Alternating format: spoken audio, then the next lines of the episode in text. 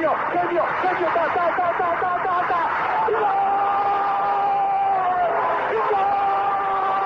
Dennis Bergkamp, Dennis Bergkamp, Dennis Bergkamp neemt de bal aan. Dennis Bergkamp, Dennis Bergkamp, Dennis Bergkamp, Dennis Bergkamp, Dennis Bergkamp. Posse de bola para Portugal, vai Éder, vai Éder, vai Éder, vai Éder, chuta, chuta, chuta! Gol! Gol!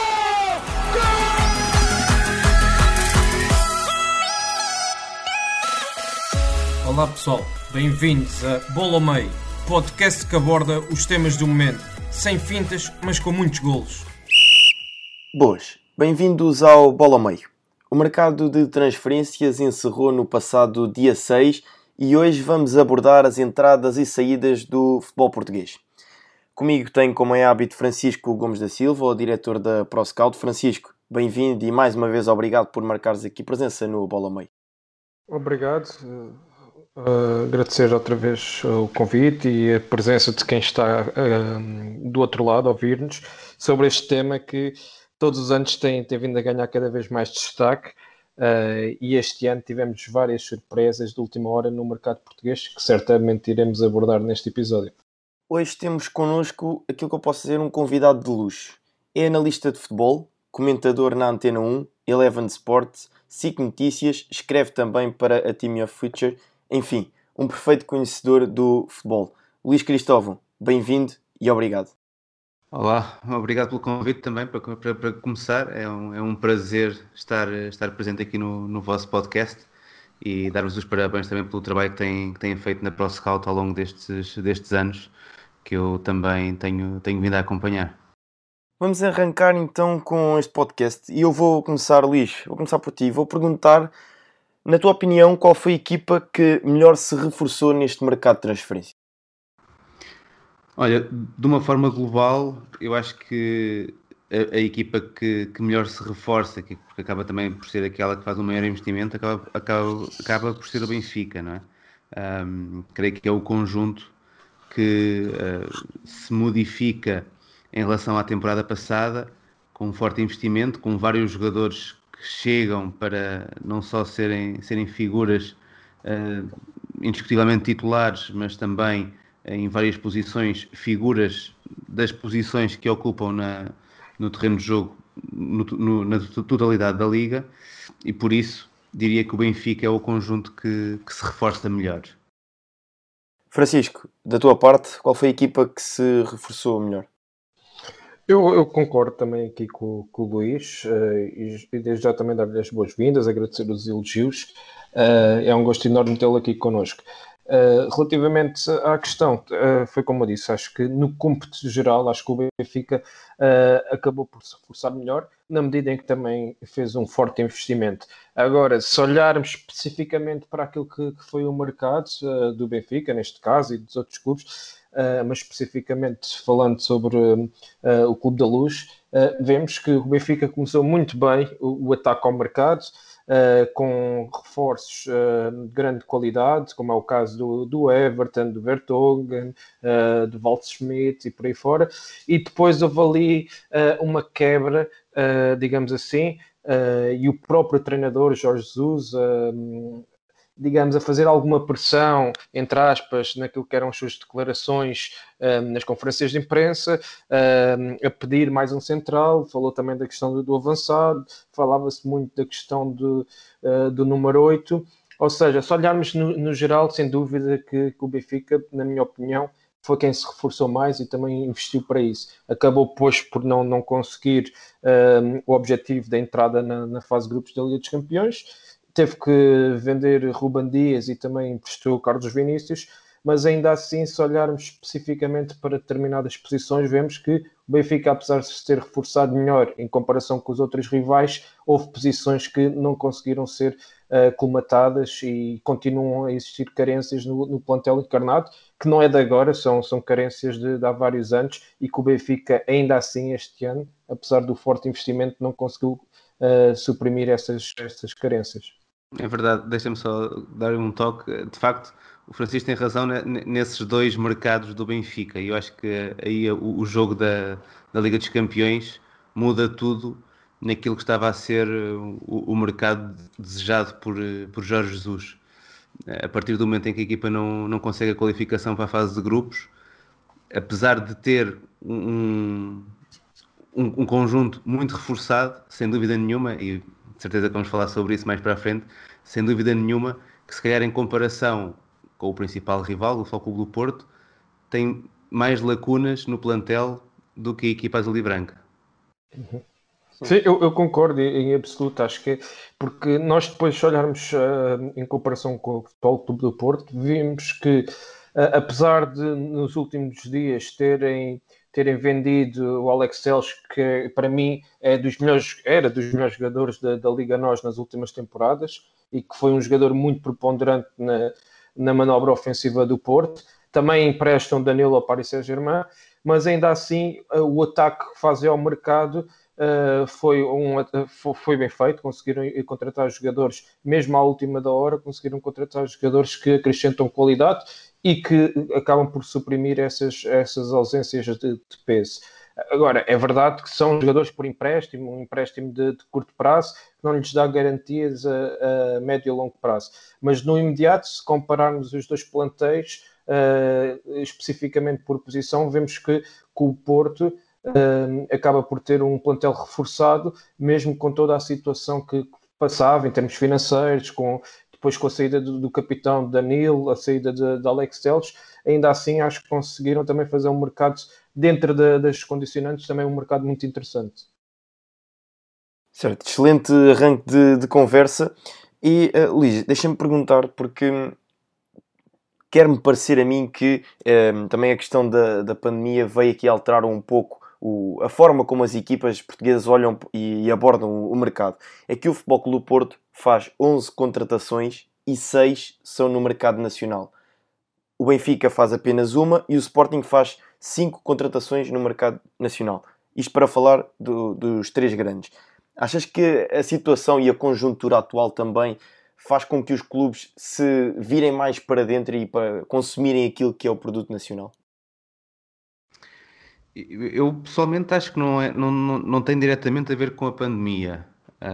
Acho que já havia uma situação financeira frágil, uh, no caso do Porto e no caso do Sporting, que acontecesse o que acontecesse, iria seguramente empurrar os dois clubes para procurarem soluções no, no mercado nacional, não porque sejam mais baratas, mas porque normalmente é mais fácil conseguir uh, determinados uh, acordos com, com os clubes, uh, utilizando empréstimos de jogadores, utilizando como o Sporting utilizou neste, neste mercado a divisão do, dos passos com, com outros clubes e, portanto, creio que isso acaba por ajudar a essa, a essa decisão.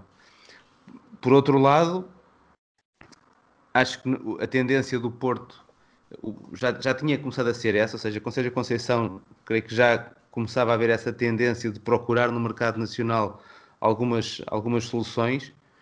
E, e a verdade é que, se olharmos para aquelas que são as contratações do Porto e as contratações do Sporting, aquilo que se pode dizer é que no mercado interno havia muitas soluções de muita qualidade para as equipas portuguesas poderem apostar. E, e, eu acho que isso é um segundo ponto que também acaba por ter muito peso uh, para lá da, da pandemia. A pandemia depois vem, uh, se calhar, só reforçar esses dois, esses, esses dois pontos, reforçando, sobretudo, na, na questão em que alguns mercados uh, poderá ter ficado mais difícil a, a, contratação de jogadores ou, ou, ou sobretudo, o chegar a acordo em tempo útil num mercado que foi muito longo mas que colocou toda, toda a pressão mesmo nestes últimos dias. E, e, creio que não foi só cá em Portugal, foi um pouco por todo o mundo. Vimos estes últimos dias a ter uma quantidade de transferências, uh, se calhar até um bocadinho fora do, do habitual. Houve muitos clubes a, a, ter que esperar pelo, por este apito final do, do mercado. E por isso, eu acho que é mais esta conjunção de, de, destes três fatores que acaba por levar a isso. Agora, quanto mais, e esta temporada acho que vamos comprovar isso uma vez mais, que é quanto mais existirem bons projetos no meio da tabela na Liga Portuguesa, mais natural é que os grandes procurem aí ir buscar alguns dos seus reforços. Sim, esse é um excelente tópico e já, já iremos a ele uh, mais para a frente, que é os projetos que estão a nascer uh, nas equipas do meio da tabela em Portugal. Agora, Francisco, tu tocaste num ponto um, logo no início da conversa que era a questão uh, do Benfica deixar ainda aberto e o plantel, a sua constituição, ter algumas lacunas. É porque, por exemplo, na posição de defesa esquerda, e tem sido muito falada, tem-se Grimaldo, e depois, neste momento, Nuno Tavares não parece ser uma alternativa válida a Grimaldo.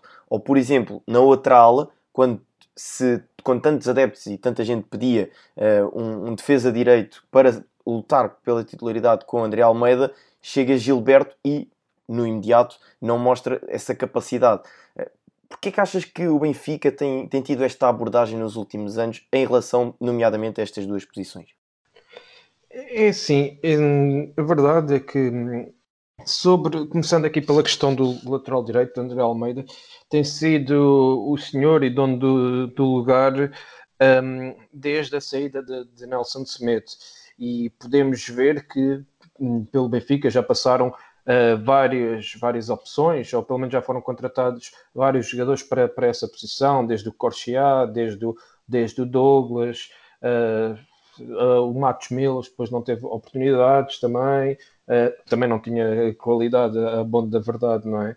Uh, e a questão também reside exatamente aí, porque estava a falar do, do Matos, como, como, outros também que, que passaram, que já foram tantos que, que acabo por, por não me lembrar, o Patrick também, que não acabou por não fazer carreira no Benfica. O Ebuei também. Exatamente. O Ebway, uh, pronto, ele depois teve uma lesão grave, uhum. acabou por, por ter que ir eh, para a equipa B, ganhar ritmo competitivo e também acho que perdeu um pouco o, comboio.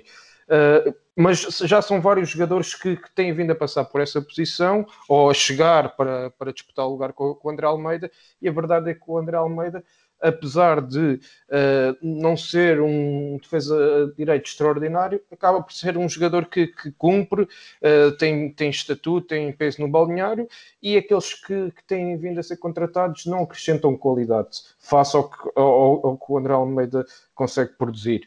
E, e, o problema reside exatamente aí, ou seja, uh, os jogadores que têm vindo a ser contratados não, não, não têm qualidade superior ao André Almeida e por isso uh, dentro daquilo que é o plantel encarnado, dentro daquilo que é o seu 11 base, uh, é a posição mais enfraquecida, digamos assim, porque também quem chega não, não consegue uh, diferenciar-se do que já existe neste caso. Relativamente ao lado esquerdo, uh, eu por acaso aqui discordo, eu acho que, o Nuno Tavares pode ser uma opção válida e, e acredito uh, que que Jorge Jesus também uh, partilha desta opinião. Ele próprio já, já se referiu a Nuno Tavares nas conferências de imprensa, uh, a deixar a entender que pode ser um jogador de, de futuro, alguém que, que, pode crescer muito. É certo que ainda tem algumas deficiências a nível técnico e tático, mas o seu perfil físico permite com que seja, que seja um jogador que Jorge Jesus goste de trabalhar este jogador. Tanto é que, se olharmos para todos os jogadores que estavam no plantel uh, do Benfica na época passada, da formação. Apenas Nuno Tavares fica no plantel, juntamente com Ferro, e, e é, até tem sido lançado uh, no decorrer dos jogos, nos últimos minutos. Agora há esta situação das cinco substituições, mas isso também vai, pode ser vantajoso para o próprio Nuno Tavares, ou seja, entrar uh, numa fase do jogo em que Grimaldo já esteja mais cansado, mais desgastado, e ele, com a sua capacidade física, a sua chegada uh, ao último terço, acabar por fazer alguma diferença. Mas, naturalmente, que é um jogador que, que tem que evoluir, tem que jogar uh, e, e, ainda vai ter que errar muito para, para, para poder se desenvolver e ser titular indiscutível de uma equipa com as exibições do, do Benfica. Luís, em relação ao Futebol do Porto, um, o clube viu sair dois elementos de, de, peso na equipa, Danilo Pereira e Alex Teles. Acreditas que um, estas duas posições ficaram colmatadas neste mercado de transferências com uh, a entrada quer do Grujic, um, o Nanu ou até o Sarr? Pois eu acho que a posição de lateral esquerda é o, vai ser o grande problema da, da equipa do Futebol do Porto. Um, primeiro porque a opção que tinha, que tinha contratado para ser o, o segundo lateral esquerdo, uh, é quando ainda estava o Alex Telles no plantel, o Zaidu, a meu ver, é, é, um jogador que deixa muito a desejar na, na capacidade para, para poder atuar numa equipa como o Futebol Clube do Porto. E a, a chegada do Malang Sarr trata-se da chegada de um jogador que, em termos de características, creio que tem muito pouco que ver com aquilo que Alex Telles oferecia à equipa. Um, é um jogador que, inclusivamente, se vê mais como central um, ou, ou, ou, que está a fazer a progressão para, para atuar como, como central, uh, eventualmente até uh, um jogador que poderia caber num, num esquema de, de três, três centrais descaindo para a esquerda.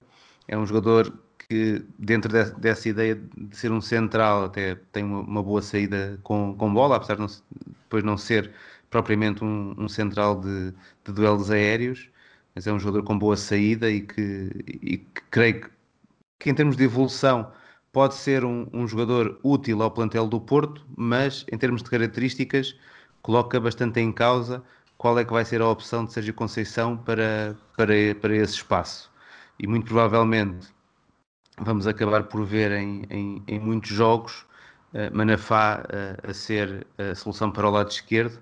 Ele também já, já atua nessa posição no, no Portimonense e que com, uh, com aquilo que é da parte dele já o conhecimento do trabalho com o Sérgio Conceição e a confiança que o Sérgio Conceição tem demonstrado nele, creio que acaba por poder vir, poder vir a ser uma, uma boa opção para aparecer do, do lado esquerdo seja Nanu ou seja mesmo Corona depois a, a, ser utilizado como lateral ou a partir da posição de lateral, porque Corona, mesmo quando joga a partir dessa posição, nunca é bem um lateral, um, tendo em conta que o Porto tem muitas opções na, na frente.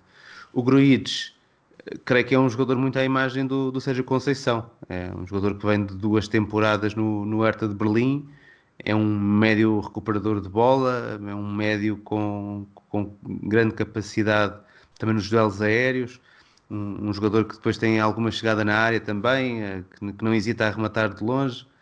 Creio que é um, é um jogador que vem complementar bem aqui assim as opções que o Porto tem no, no, no meio campo, já com, com Gruitch, Uribe e Sérgio Oliveira, numa situação em que, na maior parte dos casos, irão jogar dois destes, destes jogadores, eu creio que a equipa compensa bem eh, aquilo que, que Danilo oferecia. Não, não é um jogador com as mesmas características do Danilo, uma vez mais, mas é um jogador que eu acho que oferece aqui a variabilidade a, a, ao Sérgio Conceição. Um, ainda a, em relação ao, ao, tema de há pouco dos laterais direitos, e já que falei aqui do, do Manafá e do, do Nanu, em relação ao André Almeida, eu, eu pessoalmente acabo, acabo por me ver muitas vezes na posição de, de ser o, o, fã do André Almeida no, no comentário nacional. Uh, porque de facto é um lateral que consegue fazer tudo, não é propriamente um lateral brilhante em termos ofensivos, mas é um jogador com muita participação no ataque, é um lateral com, com capacidade de saída de bola, apesar de não ser muito, muito veloz, é um lateral defensivamente bastante certinho e provavelmente o André Almeida, olhando para os laterais do, dos, dos plantéis de Benfica, Porto, Sporting, é o melhor lateral direito que está nesses plantéis todos. Um, por isso, percebendo que é um jogador que precisaria ter aí assim um outro tipo de, de, de concorrência e, e, se calhar merecia que o Benfica fizesse aí assim também um pequeno investimento para, para essa posição. A verdade é que eu acho que em todas as épocas, quando se fala sempre que o Benfica precisa de um lateral direito, dentro da estrutura do Benfica se chega sempre à conclusão de que o dinheiro disponível para contratar jogadores faz mais sentido reforçar outras posições, porque o André Almeida continua a dar uh, total confiança aos diferentes treinadores que passam pela, pela equipe. Perfeito. Avançando no tema, e ontem, um, neste último dia de mercado, portanto, João Mário acaba por regressar ao Sporting. Também falava-se da, da, possibilidade de Slimani, que depois, enfim, acabou por cair, mas João Mário chega mesmo ao, ao Sporting. Neste sistema de Ruben Amorim, Luís, uh, onde é que vês que João Mário pode encaixar?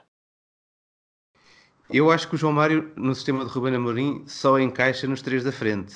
Um, confesso que vejo com algumas dificuldades o João Mário nesta, nesta fase da carreira dele uh, poder voltar a ser um, um jogador de um, de um, duplo pivô que, que apresenta a equipa do, do Sporting e com a, a necessidade de, de, por um lado, energia em termos de, de, presença nos diversos momentos do jogo, por outro lado, a necessidade de, de muita agressividade no, no, ataque ao espaço, uh, com e sem bola, dessa dupla de, de, jogadores.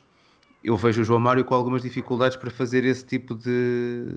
para cumprir com esse tipo de função, sendo um jogador que eu acho que vem dar alguma qualidade com bola uh, no trio da frente, a partir da direita, muito provavelmente, podendo aí assim uh, acabar depois por ser o, o, jogador que pelas diagonais aparece também no, no corredor central, uh, um jogador que dá um bocadinho de pensamento com bola, porque nos jogos do Sporting na Liga Portuguesa este ano, por acaso já tuitei sobre isso, uh, a ideia de que o Sporting anda a jogar com posse de bola, mas com os princípios da transição, a verdade é que quando a bola chega a um dos três da frente, é sempre muito a correr. É sempre uma equipa que só procura o, o trio da frente para correr. E João Mário, creio, poderá vir aí dar um bocadinho de cérebro também à, à equipa leonina, porque vai, vai precisar, ou seja, não, não, o Sporting, tendo em conta o contexto da, da equipa dentro da Liga Portuguesa, muitas vezes vai ter que ser uma equipa com mais paciência do que aquilo que tem, que tem vindo a ser. E depois, se olharmos para as opções que, que Ruben Amorim tem, sobretudo tendo ficado com o João Palhinha, uh, o Pedro Gonçalves, que pode jogar nos dois, nos dois espaços, ou seja, nesta dupla do, do meio campo, mas também nos da frente, mas é um jogador que, em termos daquilo que são as suas características, eu acho que encaixa muito bem nesta, nesta dupla, uma dupla João Palhinha e uh, Pedro Gonçalves, com o Mateus Nunes e o Daniel Bragança também a fazerem a, a sua evolução. Eu acho que o Sporting aí nesse espaço acaba por estar uh, relativamente seguro, ou seja, tem quatro jogadores para, para, para, para esse espaço que lhe dão uh, alguma segurança. Por isso, o João Mário é daqueles casos, um, não, não, acho que não era a isso que ele se referia diretamente, o Tiago Estevam no, no, também num tweet dele de há dias, mas uh, que, que, se adequa completamente ou perfeitamente àquilo que, que se passa no caso do, do João Mário é um excelente jogador que chega ao Sporting, mas não tenho a certeza que seja uma excelente contratação, tendo em conta estas dúvidas à forma como ele encaixa no plantel.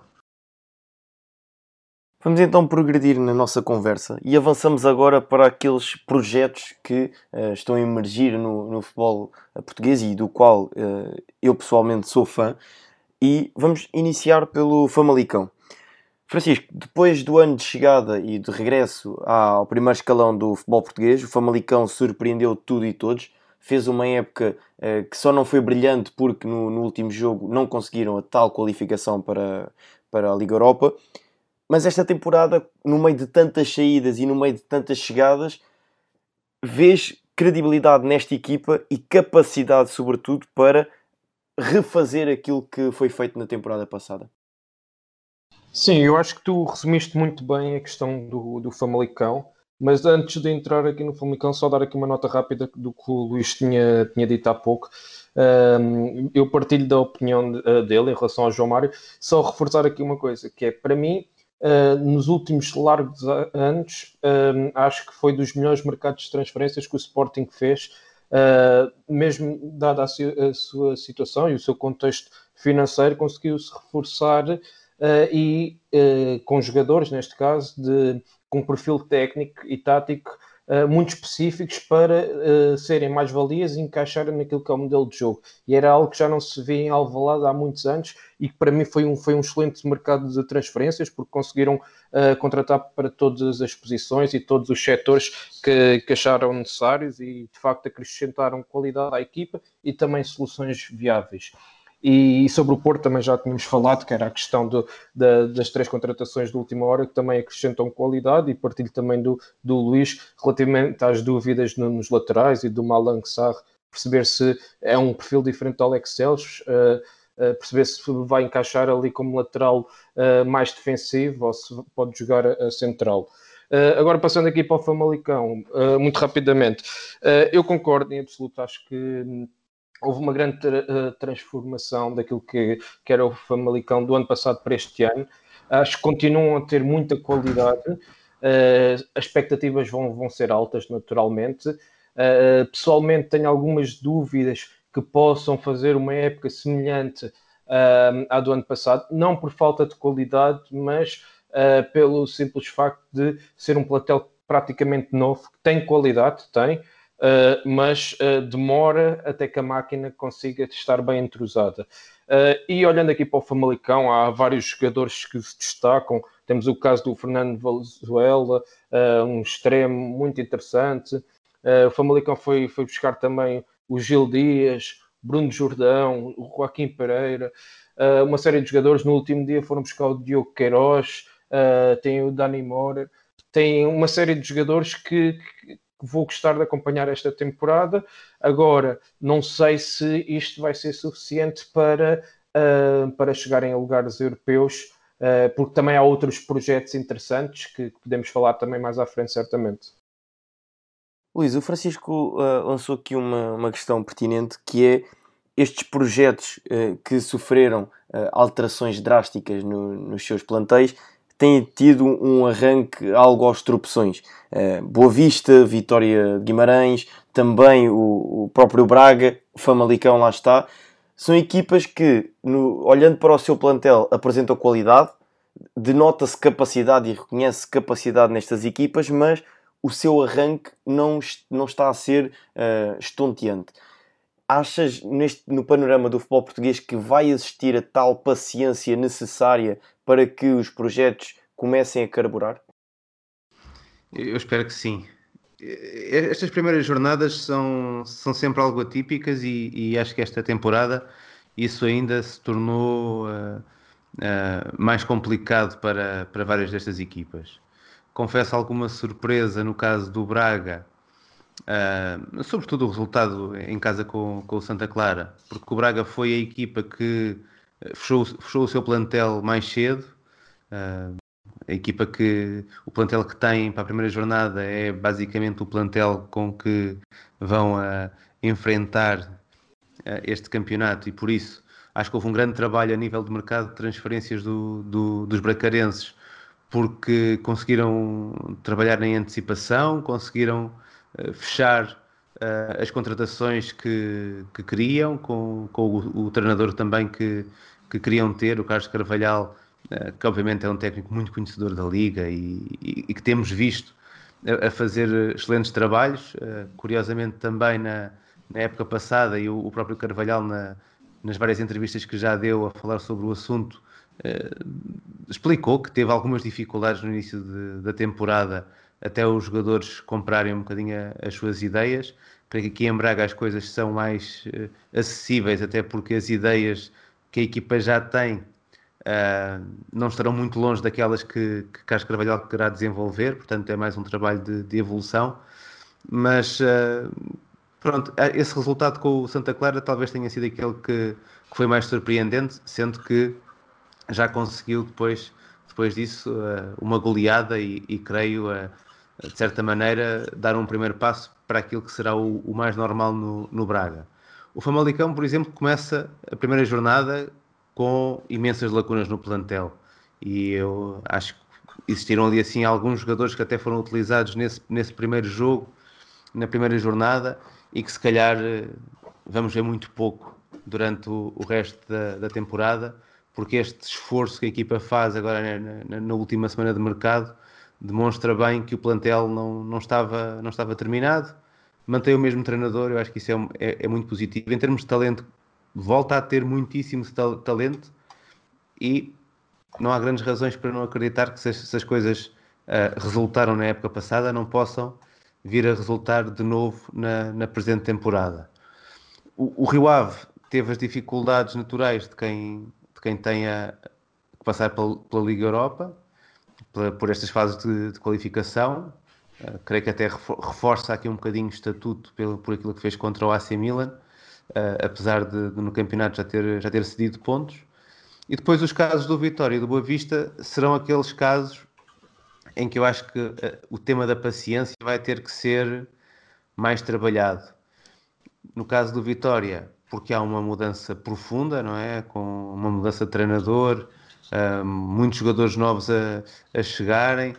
Uh, creio que em termos daquilo que, é, que são as opções do Tiago, uh, em termos do que vai ser o seu modelo de jogo, algumas dúvidas também nestes primeiros jogos. Acho que a equipa ainda não ainda não, não chegou bem ao ponto de ter uma ou de mostrar qual é que vai ser a identidade de, de conjunto deste, deste Vitória e creio que para isso vai ter que, vai ter que haver paciência. No caso do Boa Vista, em termos daquilo que vai ser a identidade e o modelo de jogo, muito evidente, eh, até porque também já, já conhecíamos o Vasco se abre e, e, e, sabíamos mais ou menos aquilo que ele poderia oferecer à, à, à equipa. O Boa Vista vive um outro problema, que é também para além de ter um, uma revolução no plantel, há uma espécie de mudança de filosofia dentro daquilo que é o, o futebol que o, que o Boa Vista quer, quer apresentar. E, e, pronto, e aí naturais dificuldades, sobretudo aqui a nível defensivo há alguns problemas. O, o Seba Pérez ainda não jogou e provavelmente vai ser um jogador que vai ajudar a resolver uh, parte destas dificuldades que a equipa vai apresentando. Se calhar, no, para o caso do Vitória, para o caso do Avista, uh, até vai sendo benéfico este período em que não há público nos estádios. Diria que são as duas equipas que nesta fase beneficiam um pouco de não haver público nos estádios, porque a sua situação é uma situação de início de projeto e nesse início de projeto precisam realmente alguma tranquilidade para conseguir uh, começar a, a mostrar uh, as suas qualidades. Uh, agora é assim, pelo ideal, não se espera que até à próxima paragem para, para seleções, é, em novembro, haja aqui assim grandes questões com, com os treinadores. Embora nós também conheçamos o futebol português e não me espantaria que o chicote estalasse, não nestes casos, mas se calhar para equipas que possam ficar mais para baixo, quando, quando estivermos aí na, no final da sexta jornada. O nosso tempo está a caminhar para, para o final, mas Francisco, vou-te lançar mais uma, uma questão, eh, enfim, para, para tu poderes elaborar. Que, que equipas consideras que, eh, à parte de, daquilo que foi, já, já falámos, os três grandes, se movimentaram bem no mercado e vão acabar por ser boas surpresas esta temporada, obviamente atendendo àquilo que são os objetivos individuais de, de cada clube. Muito bem. Uh, eu acho que aqui também posso pegar um pouco daquilo que, que o Luís acabou de referir uh, e que concordo em absoluto. Uh, acho que o, que o Braga uh, também se reforçou muito cedo e bem. Uh, no entanto, acho que tem ali, continuam a ter algumas lacunas uh, a nível defensivo, nomeadamente no, no eixo central, para uma equipa que, que joga com, com três defesas centrais. as dificuldades a nível de e consistência defensiva que, que as opções iniciais apresentam e creio que isso pode ser uh, pode complicar aquilo que são as aspirações naturais de, do Braga face àquilo que tem sido o crescimento do clube nos últimos anos.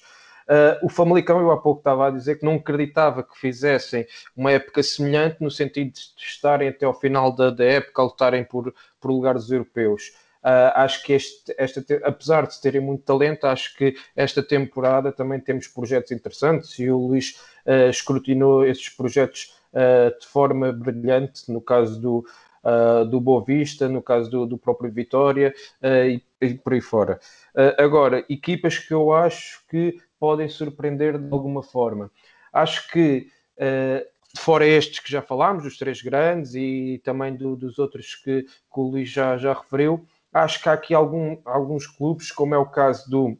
Uh, ou seja, fora também ainda o Famalicão, o Braga, o, o Vitória, o próprio Rio Ave, acredito que o Belenenses uh, possa ter, uh, possa ter um campeonato tranquilo, uh, também que se reforçou muito bem, na minha opinião, contratou jogadores de qualidade, com o Afonso Taira, o Miguel Cardoso, o próprio Cauê, Uh, tem jogadores, o próprio Henrique, mais experiente no, no eixo da defesa, agora foram buscar o Pedro Álvaro ao Benfica B, juntando ainda o Tomás Ribeiro, acho que tem um conjunto muito interessante em termos eh, de, de, plantel, as ordens de, de Petit. Agora, uh, não me acredito seja para um lugar europeu, naturalmente, mas uh, acredito que possam fazer uh, um campeonato tranquilo e acima das suas expectativas.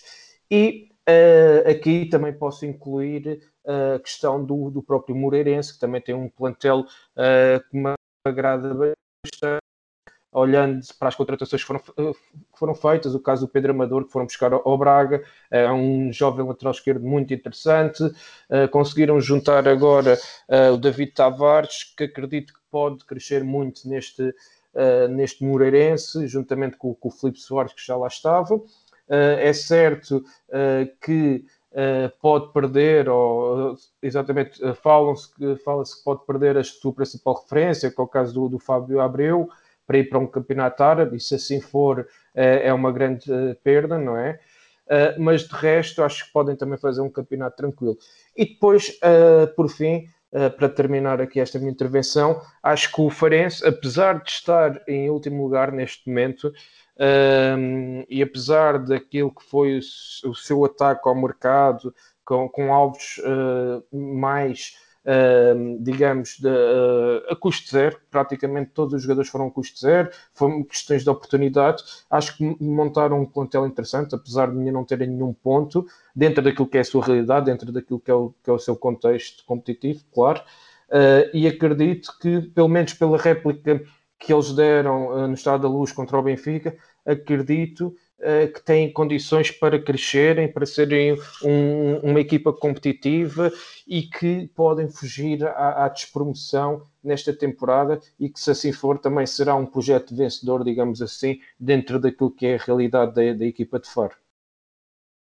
Há uma equipa que ainda nenhum de vós uh, referiu e eu acabo por aproveitar e perguntar-te a ti, Francisco, que é a questão do Santa Clara. Neste momento é segundo classificado da Liga, tem um, duas vitórias, um empate, venceu o Marítimo em casa, foi a Braga vencer um zero e depois empatou diante do Gil Vicente.